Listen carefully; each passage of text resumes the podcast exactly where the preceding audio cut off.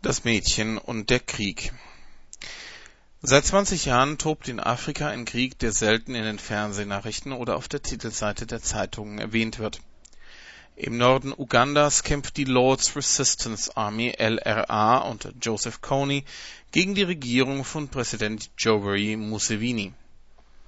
Dabei benutzen sie eine besonders feige und grausame Taktik. Sie zwingen Kinder für sie zu kämpfen.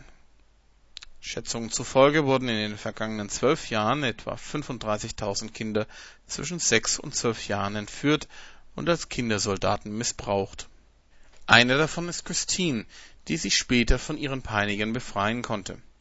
Über ihre Zeit als Kindersoldatin und Sexsklavin eines Kommandeurs der LRA, über ihre Flucht, ihre Rückkehr in die Gesellschaft und ihren Einsatz für die Versöhnung im zerrissenen Uganda hat sie mit dem Autoren Sönke C. Weiß gesprochen. Weiß hat die Geschichte aufgeschrieben, die im Brendo Verlag unter dem Titel Das Mädchen und der Krieg erschienen ist. Auf der Frankfurter Buchmesse stellte sich Christine, die im Buch Hope genannt wird, zusammen mit Sönke Weiß ein weiteres Mal ihren Erinnerungen. Die Geschichte, die sie dabei erzählte, ist eigentlich unfassbar. Joseph Kony, der Anführer der LRA, will in Uganda einen Gottesstaat errichten. Er hält sich für ein Medium, einen Befreier und Gebieter. Seine genauen religiösen Vorstellungen sind jedoch eher schwammig. Da die Bevölkerung ihn in seinem Kampf gegen die Regierung nicht mehr unterstützt, holt er sich seine Kämpfer auf brutalste Weise. Kinder werden von der Straße, von den Feldern ihrer Eltern entführt. Dabei müssen sie sofort selbst Gräueltaten begehen, etwa ihre Eltern zusammenschlagen oder töten. Dadurch werden die Kinder selbst zu Tätern und können kaum noch in ihre alte Dorfgemeinschaft zurückkehren. Die Mädchen werden den Kommandeuren als Sexsklavinnen zugeteilt, von denen sie dann vergewaltigt und nicht selten geschwängert werden. Später werden die Kinder gezwungen, ihrerseits neue Opfer zu entführen Wer sich weigert, wird selbst zusammengeschlagen oder ermordet. Christine wurde im Alter von zwölf Jahren zusammen mit ihrem Bruder entführt. Dabei musste sie so lange auf ihren Vater eintreten, bis die Entführer glaubten, er sei tot.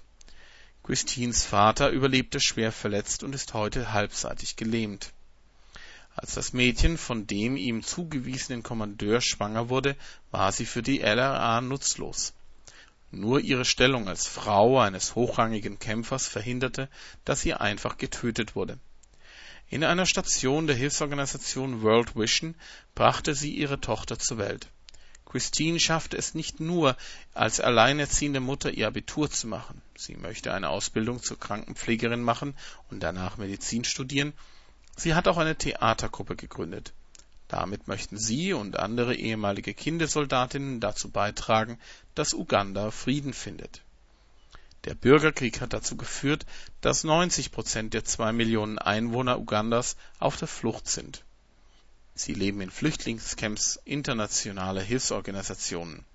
Ein eigentlich reiches und fruchtbares Land steht am Rand einer Hungersnot.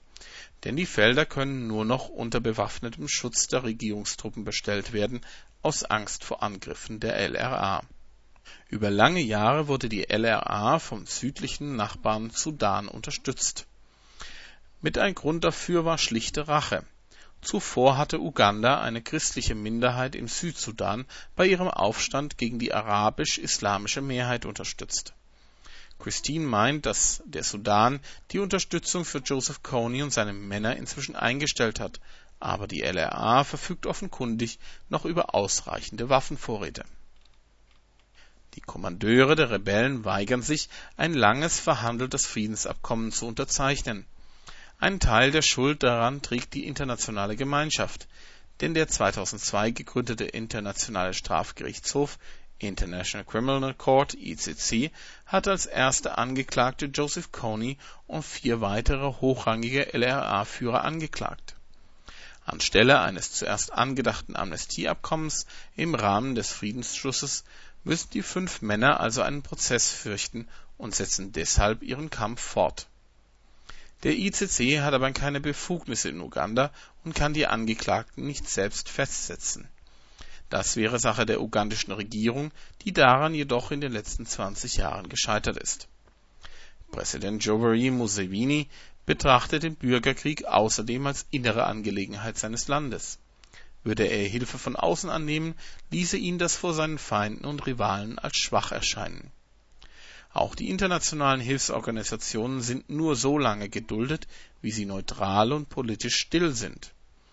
Christine möchte mit ihrer Theatergruppe zur Versöhnung in Uganda beitragen. Denn wenn Kindersoldaten tatsächlich fliehen können, werden sie oft in ihren Heimatdörfern nicht freundlich aufgenommen. Das, was sie tun mussten, macht sie in den Augen der anderen zu Feinden und Terroristen. Christine und andere ehemalige Kindersoldatinnen stellen in ihrem Stück dar, was ihnen passiert ist und wie es dazu kam, dass sie selbst zu Tätern wurden. Sie wollen Versöhnung erbitten und gewähren. Wie Christine erzählt, fällt es nicht leicht, das zu vergeben, was ihr und den anderen angetan wurde. Um vergeben zu können, muss man wissen, woher die Schuld kam und wie sie entstanden ist. Auch die Kinder, die Christine und ihren Bruder verschleppten, waren zuvor entführt und missbraucht worden. Um endlich Frieden in Uganda zu erreichen, muss das Täter-Opfer-Schema überwunden werden. Ihre Erlebnisse haben Christines Glauben an Gott natürlich erschüttert, aber nicht ganz zerstört. Sie ist aber der Meinung, dass Gott nur denen helfen kann, die selbst etwas tun. Wer sich tagelang in seinem Zimmer einschließt und zu Gott um Hilfe betet, den kann Gott nicht erreichen